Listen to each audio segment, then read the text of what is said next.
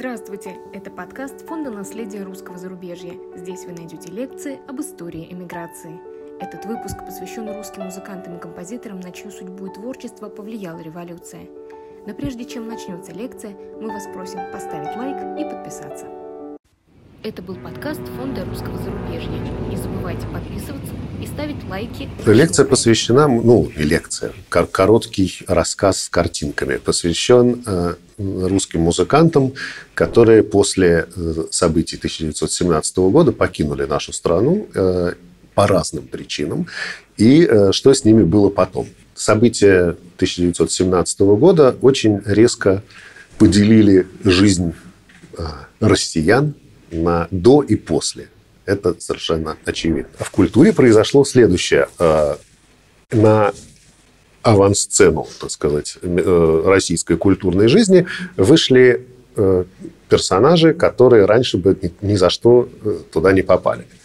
А те, которые попали бы все равно, как вот, например, Рейнгольд Морицевич Галиер, которого я хочу вам продемонстрировать для начала, они, конечно, выступили совершенно другими, э, не, не с той музыкой, с которой они должны были бы э, выступать, если бы этих событий не было. Начинается культ многих вещей. Во-первых, индустриализации, э, коллективизации, народного и псевдонародного искусства. Вы, конечно, видели фильм «Собачье сердце», да, наверное, да, где Шариков играет на балалайке, он играет «Светит, светит месяц», и «Яблочко» он еще играет. Эх, яблочко, ты мое спелое, а вот барышня идет кожа белая, кожа белая, а шуба ценная, если дашь чего, будешь целая. Рейнгольд Морицевич Глеер очень хороший композитор замечательный. Он родился, по-моему, в 1884, то есть еще на э, 7 лет раньше Добровейна и Прокофьева. И э, всегда пользовался уважением, так сказать, и власть имущих, и, и при царе, и при советской власти. При царе он э, получал какую-то колоссальную стипендию от царского правительства, такое вспомоществование, там несколько тысяч рублей в год, что было огромными деньгами. А при советской власти он три раза получал э, сталинскую премию. Э, он, в общем, пользовался безграничным почетом и уважением. Э, и он, в частности, написал гимн великому городу. Если вы знаете, кто-то в э, Санкт-Петербург приезжал когда-нибудь «Красной стрелой», вот когда приезжаете, играет гимн на вокзале. Э, этот гимн написал Глеер. Но сейчас я хотел вам показать другой э, пример. Это пример того, что тогда ну, а, вообще происходило на сценах. А речь идет о первых годах советской власти. Это его балет «Красный маг», сочинение 1927 года. Естественно, э, столкновение двух миров там изображается. Это наш э, э, пароход, ну, не знаю, там, корабль приплывает в э, китайский порт, а там прозападные какие-то люди, которые хотят бедных несчастных китайцев тоже обратить на свою сторону. И, в общем, как советская идея побеждает благодаря э, мудрости китайского народа и смелости советских моряков.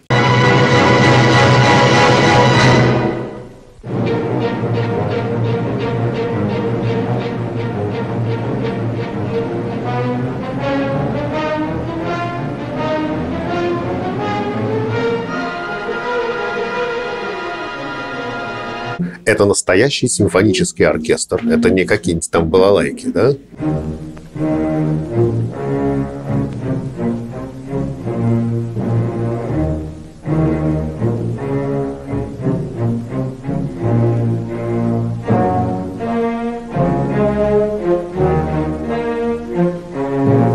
Это, конечно, э, злобные буржуины.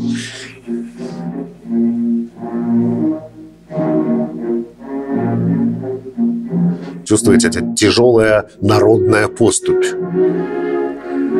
Это пишет утонченнейший мастер симфонической музыки.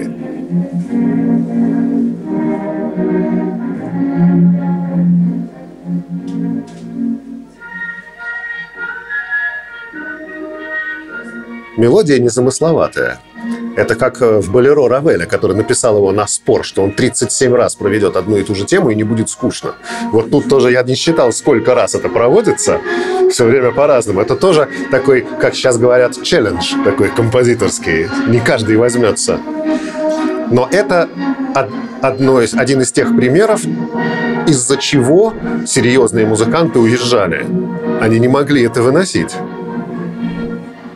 Да, это э, из тех, кто остался. Да? Э, еще один из тех, кто остался, это э, Борис Владимирович Асафьев, который еще писал под псевдонимом Игорь Глебов. Это не только композитор, он знаменит скорее не как композитор, но кто, кто-то из вас знает его, да? Наверное, слышал Борис Асафьев. Он музыковед. Он очень известный был профессор-музыковед. Единственный за всю историю действительный член Академии наук как музыковед.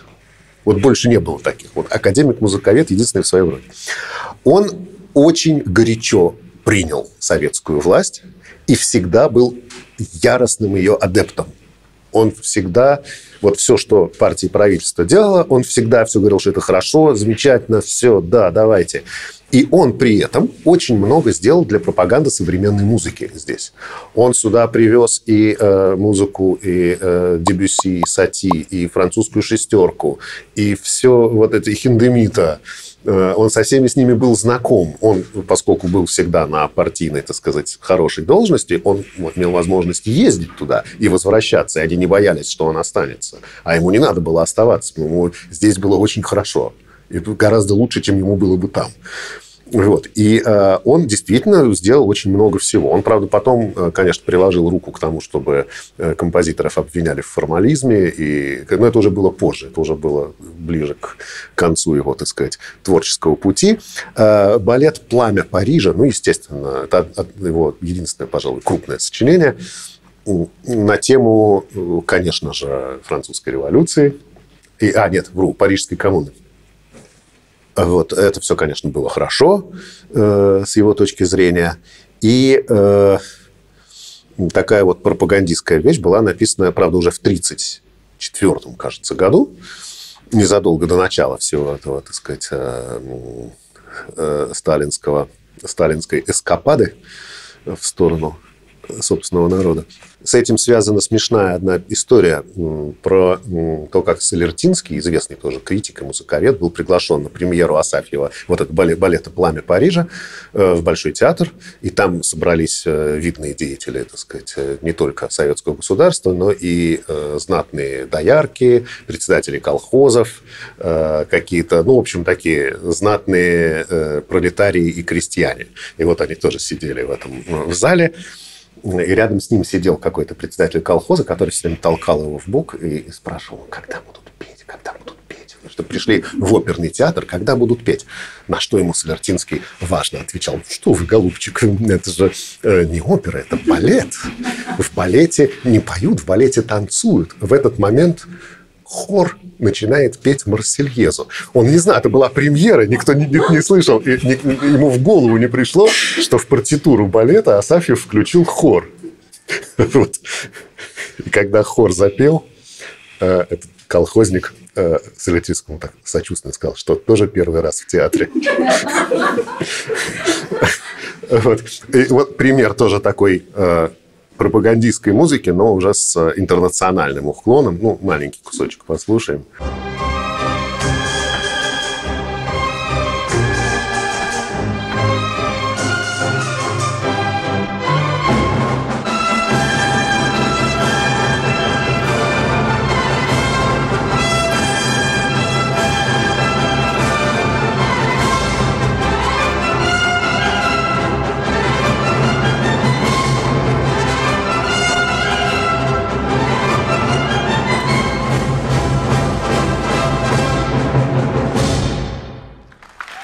Очень напоминает вот эти вот э, сейчас северокорейские, китайские большие действия, тоже там с флагами, танец, веселые морячки, да, э, вот. Э, то есть вот от такого э, пропагандизма тоже люди уезжали.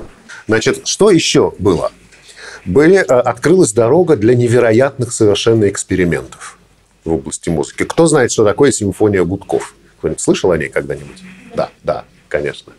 Был такой, э, как сейчас э, его некоторые, может быть, назвали бы фриком, э, такой человек Арсений Авраамов, который очень много нового хотел придумать. Э, он, в частности, э, придумал, что музыка наша должна не, не по полутонам строиться, а по четверть тонам. Он придумал четвертитоновый рояль, который, по-моему, так и не был изготовлен или был ну, в единственном экземпляре. И вообще он сказал, что э, всю академическую музыку нужно запретить, а все фортепиано нужно уничтожить, потому что они э, настроены в старой манере, полутоновой, а надо четверти тонами пользоваться.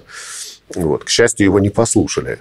Э, а он вообще был где-то там наверху, руководил э, музыкальным отделом чуть ли не в наркомпросе. В общем, серьезная фигура была.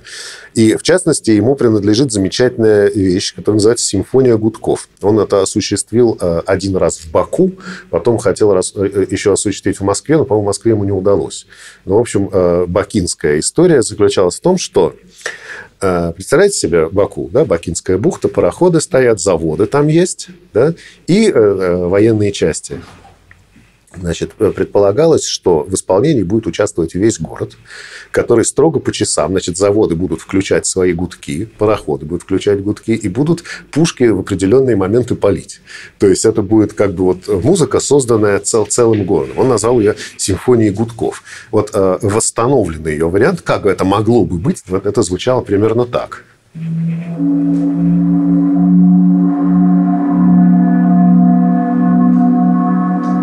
Это вот вы просто находитесь в городе, и вокруг вас это все происходит.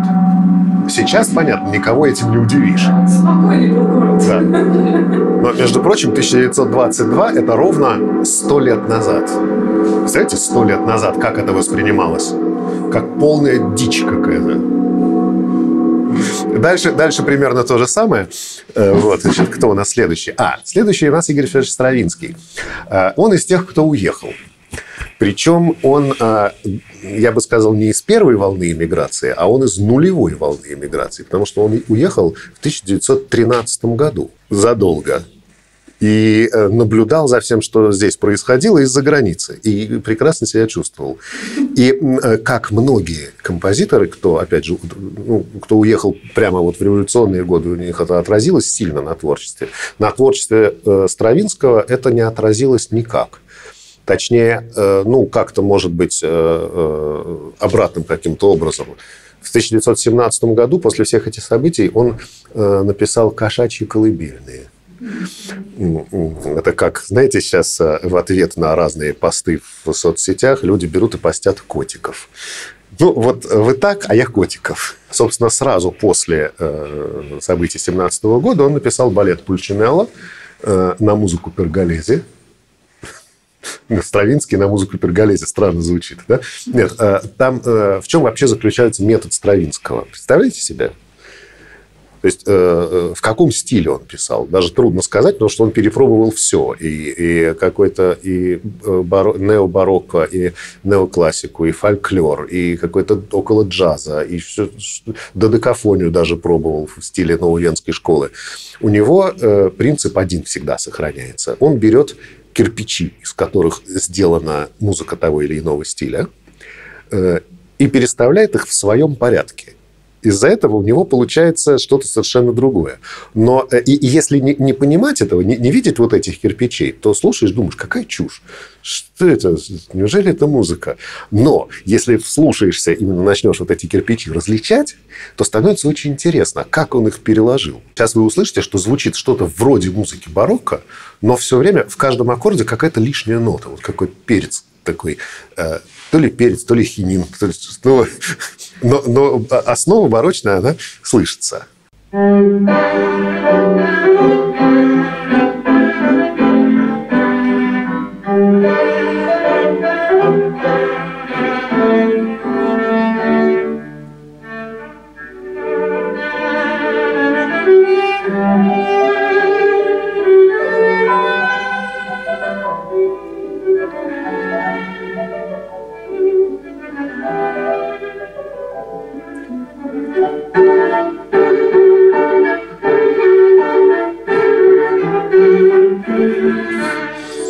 Взял лишний кирпич.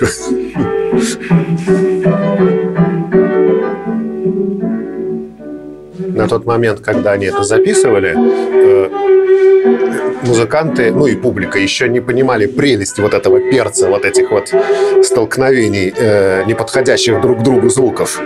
И э, если вы услышите, они стараются максимально это сгладить. Они играют то, что написано, но вот этих вот неудобств они стесняются.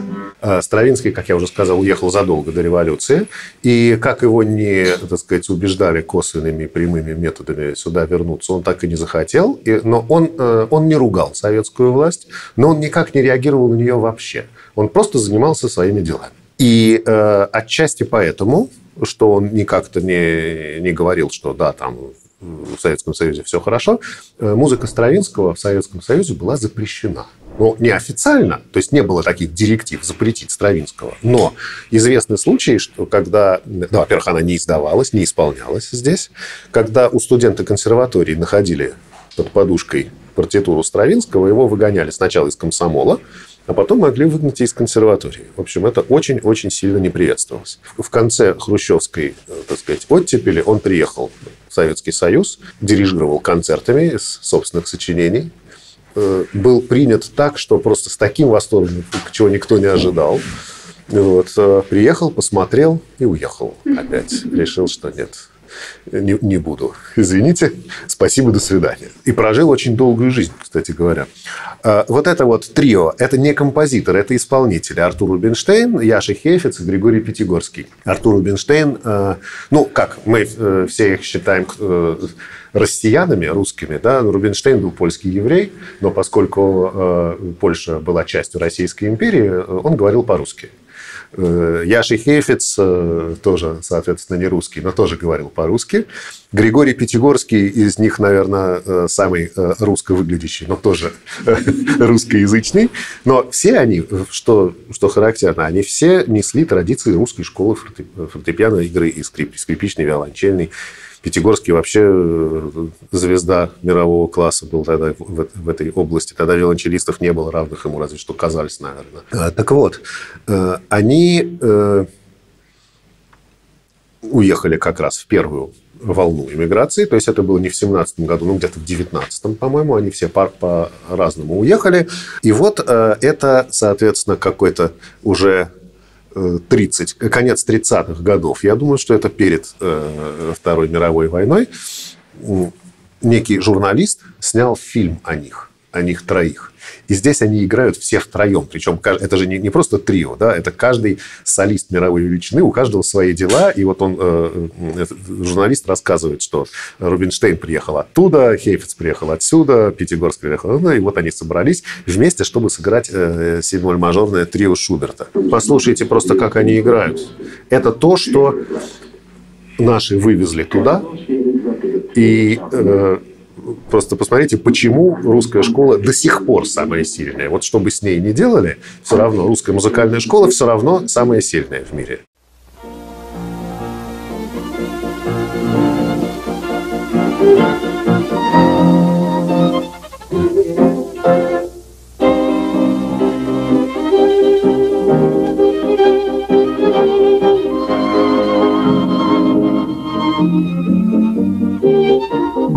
Причем, как вы понимаете, репетировать они не могли.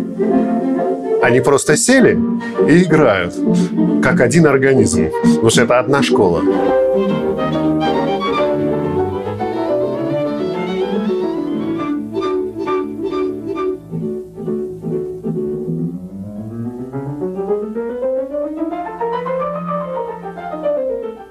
По-моему, это гениально. Это можно слушать без конца, эту музыку.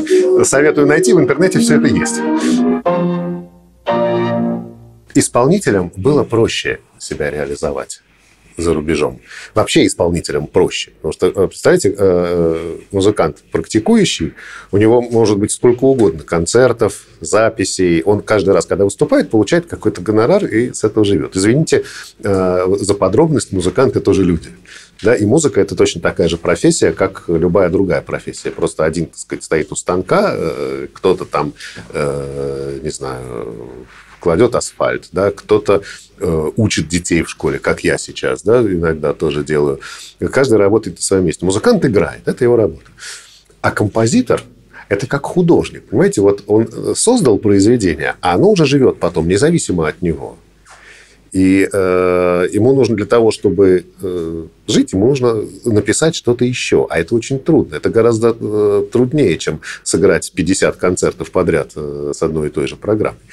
Вот, поэтому, конечно, композиторам было тяжело, а исполнителям было гораздо проще. Один из, испол... из э, музыкантов-исполнителей первой волны иммиграции – это э, Владимир Горовец, который э, уехал в 19 году. В, в Америке он считается американским пианистом. У нас он считается русским пианистом, хотя он здесь не был, соответственно, с наверное, революции, ну вот с этих вот с времен гражданской войны, до 1986 года, когда он приехал и дал концерт в Москве. На этом концерте я был.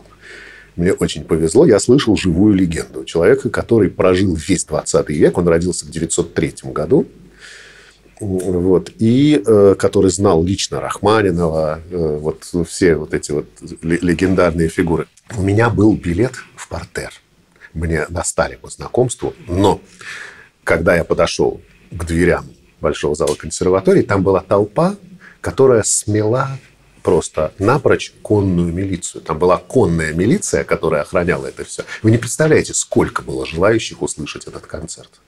И причем э, там он давал два концерта подряд, два дня. Один с билетами, э, с платными, а другой для студентов консерватории. И я попал, конечно, на студенческий. Э, так вот, э, Горовец не начинал концерт, по-моему, ну, больше часа. Час двадцать или час сорок он не начинал. Он сказал, пока все желающие не войдут в зал, я не начну играть. Ему сказали, ну как же так, вот количество мест ограничено. Он говорит, ну они же хотят, пусть сидят на ступеньках, пусть стоят. Пустите всех. Вот пока вы не пустите всех, я не буду играть. И меня вместе с толпой внесло, там уже непонятно было, куда садиться, меня внесло на самый-самый верх. Я, у меня вот здесь вот был потолок, а тут была стена сзади. Я сидел на самом верхнем э, ряду самого верхнего яруса.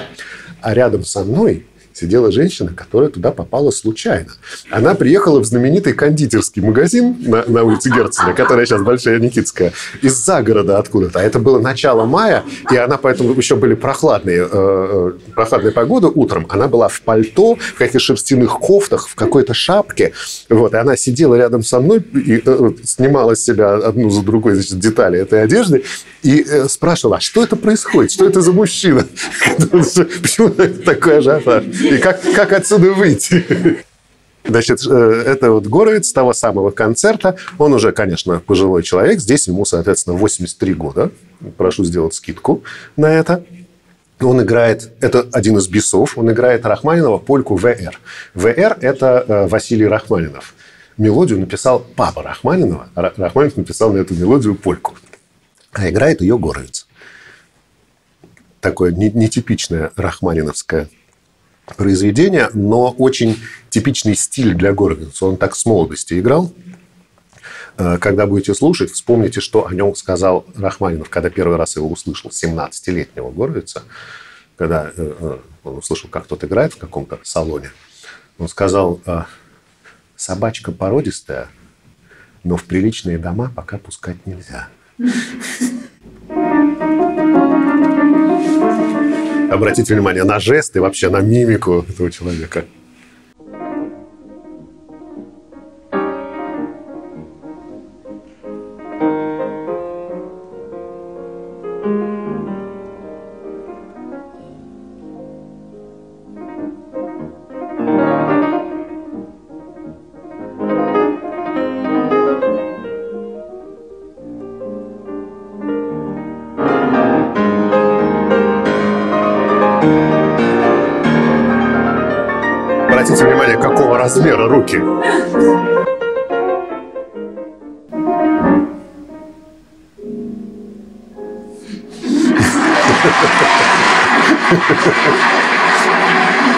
По-моему, он замечательный. Наконец, сам Рахманинов. Он э, уехал тоже вскоре после революции он уже совсем хотел бы было остаться для начала, потому что он э, Россию очень любил, ему очень тяжело далось расставание со своей родиной. Э, но когда он увидел, что в его имении его, так сказать, милые ему сердцу крестьяне э, выбросили его рояль из окна второго этажа. Он спросил, зачем? Они сказали, из социальной солидарности, барин. Вот, и он уехал. И после того, как он уехал, он 20 лет не писал музыку вообще. Он не мог.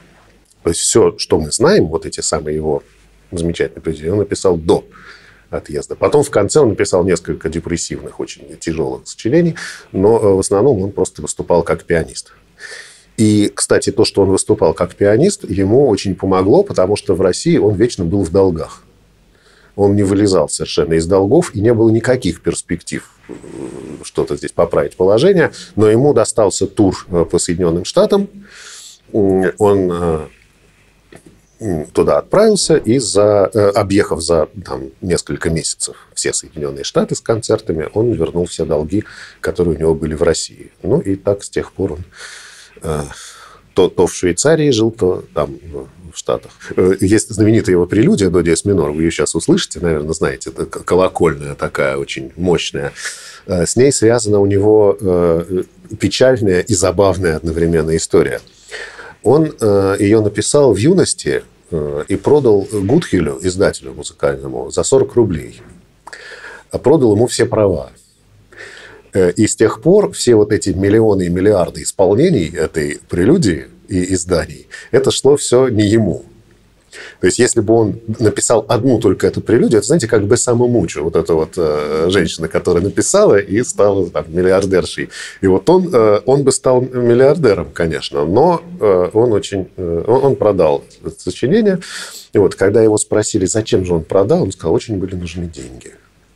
Но действительно, понимаете, когда у вас нет ничего и куча долгов, то 40 рублей тамошними царскими деньгами вас на пару недель выручают из э, очень неприятного положения. Забавная история заключается в том, что он, когда э, ездил по Соединенным Штатам, на афишах концертов было написано, играет э, пианист из России Сергей Рахманинов, автор прелюдии до диез минор, потому что она на тот момент была издана, издана там миллионными тиражами, вот, и у всех э, этих самых барышень, которые там на э, ранчо в Техасе на своем пианино расстроенном, они пытались музицировать, обязательно они играли эту прелюдию тоже. И когда он туда приезжал, они тоже все э, норовили ему ее сыграть. Вот, и, попросили, и просили его во всех концертах играть. А играет э, эту прелюдию сейчас для вас, к сожалению, видео Рахманиновского не сохранилось, поэтому это играет Иосиф Гофман. Это еще один мой любимый исполнитель. Его, правда, нельзя назвать э, э, музыкантом никакой волны эмиграции, потому что он уехал в самом начале 20 века, в каком 903 904 что ли, году, просто устал ездить по миру, траурный концерт в Карнеги-холл э, сразу после смерти Рахманинова. И разные э, исполнители приходят и играют его сочинения. И вот, в частности, Иосиф Гофман играет вот эту вот э, прелюдию. Но это совершенно другая школа. Это школа даже не совсем русская. Он, по-моему, ученик Лешетицкого, а Лешетицкий ученик Черни. Это, в общем, это европейская школа уже фактически фортепианной игры.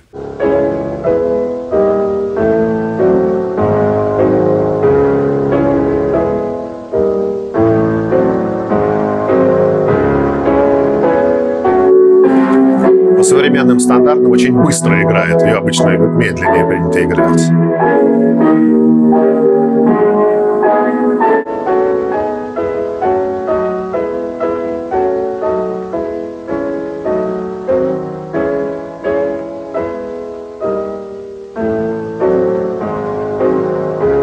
Если помните, как играл Рубинштейн в этом трио? С прямой спиной, спокойно. А этот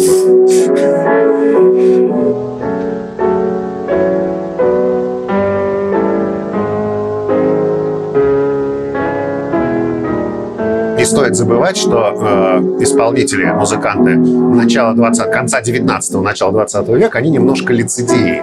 Тогда же не было шоу-бизнеса. Они немножечко артисты шоу-бизнеса. Им нужно было все время, помимо того, что они должны были хорошо играть, они должны были демонстрировать, что они еще и артисты.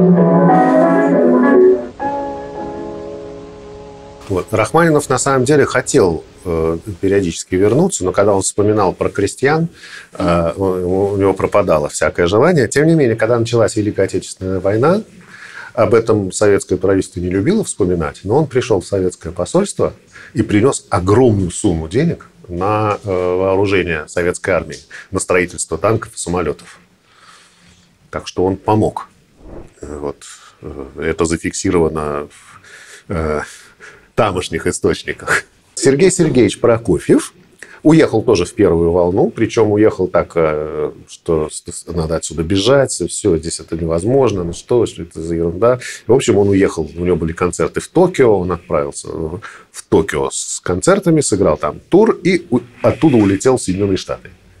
И какое-то время он прожил там, ну и ездил между Францией и, и, и Америкой. Кстати, так же, как и Стравинский, который написал «Кошачьи колыбельные», в 17 году Прокофьев пишет «Сказки старой бабушки».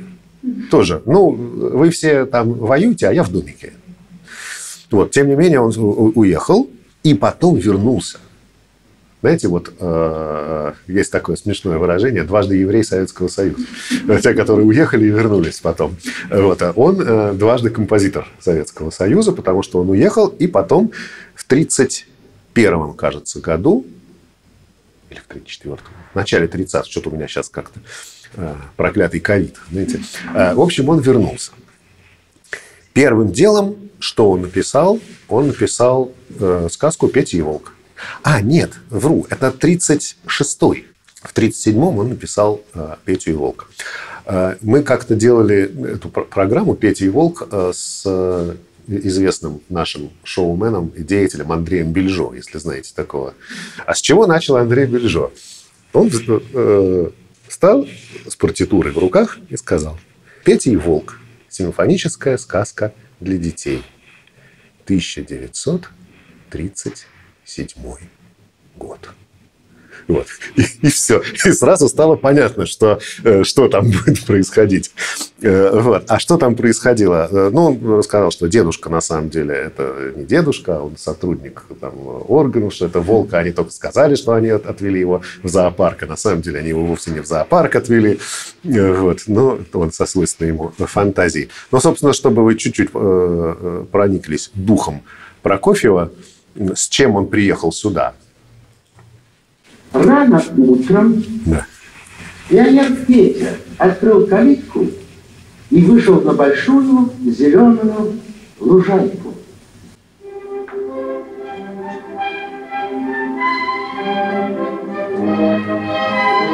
Светлая социалистическая действительность.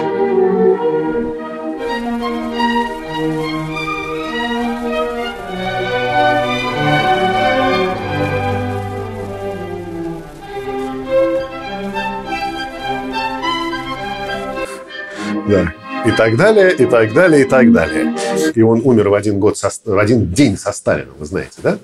5 марта 1953 года. Вот, э, так что они, э, какая-то у них связь, конечно, была. Но я пропускаю Шаляпина, потому что про Шаляпина все знают, даже не, не будем говорить. Были люди, которых э, никто не знает. В частности, композитор Иван Лябин, которого я знаю только потому, что его сын Иван Иванович Лямин, уже очень пожилым человеком, приезжал в Советский Союз тогда еще. Нет, уже, или уже тоже Россия была. В общем, мы с ним знакомы, и он меня просил исполнять его сочинения. И после революции ему пришлось, бросив все, э, бежать в Париж. Он туда бежал. И э, чем зарабатывать? Он зарабатывал своим хобби. Он умел играть на фортепиано, и он немножко знал музыкальную грамоту. Он стал писать музыку и играть в ресторанах каких-то. Да? И вот э, потом прибился к православной церкви, там стал писать хоровую музыку. Ну, как-то так худо-бедно жил. Э, погиб в конце э, Второй мировой войны совершенно глупым образом. Э, он был у себя дома, и случайно пуля с улицы залетела в окно и убила его. И все. И вот, а мог бы, так сказать, жить и жить. Вот сколько ему было? 45 лет. Вот, мог бы еще писать. Э, так что вот э, таких людей тоже было много, их были тысячи, кто просто уезжал, потому что не мог э, смириться с тем, что здесь происходило, и как-то выживал. Владимир Дукельский, который известен в мире шоу-бизнеса западного как Вернон Дюк. У нас осталось два примера. Вот этот и еще один. Значит, Дукельский был таким композитором-авангардистом, вроде Стравинского и Прокофьева, ну, может быть, чуть менее плодовитым, менее успешным. Он сотрудничал с Дягилевым его этих дягилевских сезонах какой-то момент уехал в Париж, и там жил до 17 года, а потом он понял, что в Россию-то возвращаться уже нет никакого смысла, он уехал в Америку. Перебивался, так сказать, с хлеба на воду, пока э, не, не поговорил с Гершвином, который ему сказал, что «А почему бы тебе не начать писать мюзиклы? Вот. И ну, тот очень долго отказывался, потому что я, я серьезный композитор, я не собираюсь это делать. Но в конце концов он стал э, это делать. Он написал несколько мюзиклов, которые пользуются большим успехом. И он стал э, подписываться Верном Дюк. Он также подписался, когда в 1939, кажется, году он получал американский паспорт. Вот. И э, действительно, он реально воротило шоу-бизнеса. И э, песенку его э, э, «Autumn in New York», я думаю, что мы сейчас с вами послушаем хотя бы фрагмент, чтобы вы просто поняли, что, что за музыка. Весь, конечно, э, Бродвей и весь Голливуд вырос на русской классике так или иначе. Они были либо иммигрантами отсюда, либо учились у тех, кто был иммигрантом отсюда. И, в общем, как-то... Э, тот же Гершвин, но он не, э, не из иммигрантов. Он родился в Нью-Йорке. Его родители были иммигрантами еще в конце XIX века.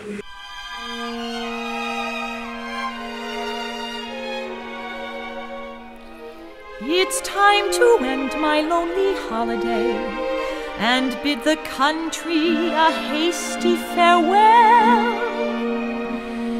Такой мюзикловый голос характерный.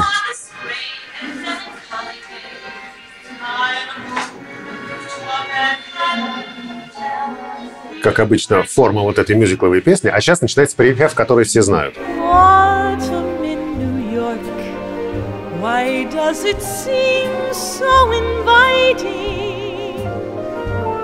Вот. Ну, в общем так. И э, в качестве бонус-трека я хотел вам показать еще одного человека, который уехал значительно раньше. Э, он уехал тоже в каком-то 13-м, кажется, году с родителями или, или еще, в общем, на, на грани 19-20 веков, это Израиль Бейлин, который стал Ирвингом Берлином. И э, я только хотел завести именно эту запись. Знаменитая, знаменитая его песенка «Putting on the Ritz». Очень есть смешная версия в фильме про Дживса и Вустера. Вы, наверное, знаете ее, да? Этот фильм. Когда Вустер пытается, пытается разобрать ее.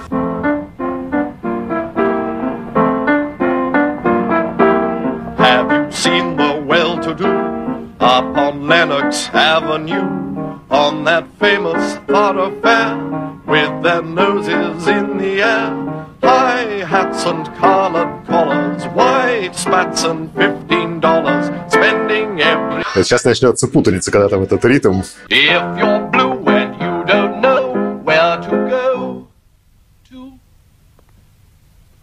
If you're blue and you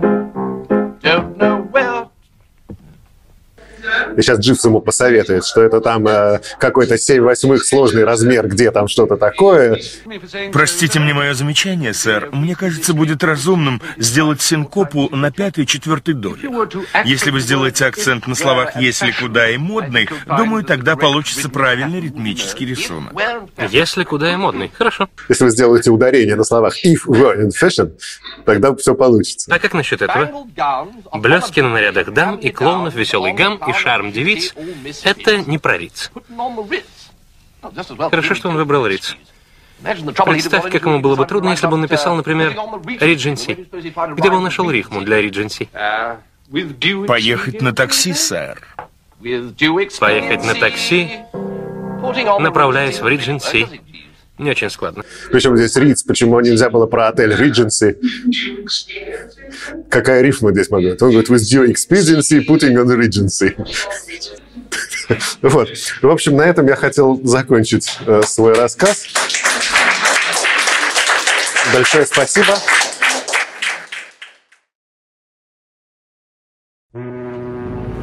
Это был подкаст Фонда русского зарубежья. Не забывайте подписываться и ставить лайки нашему проекту.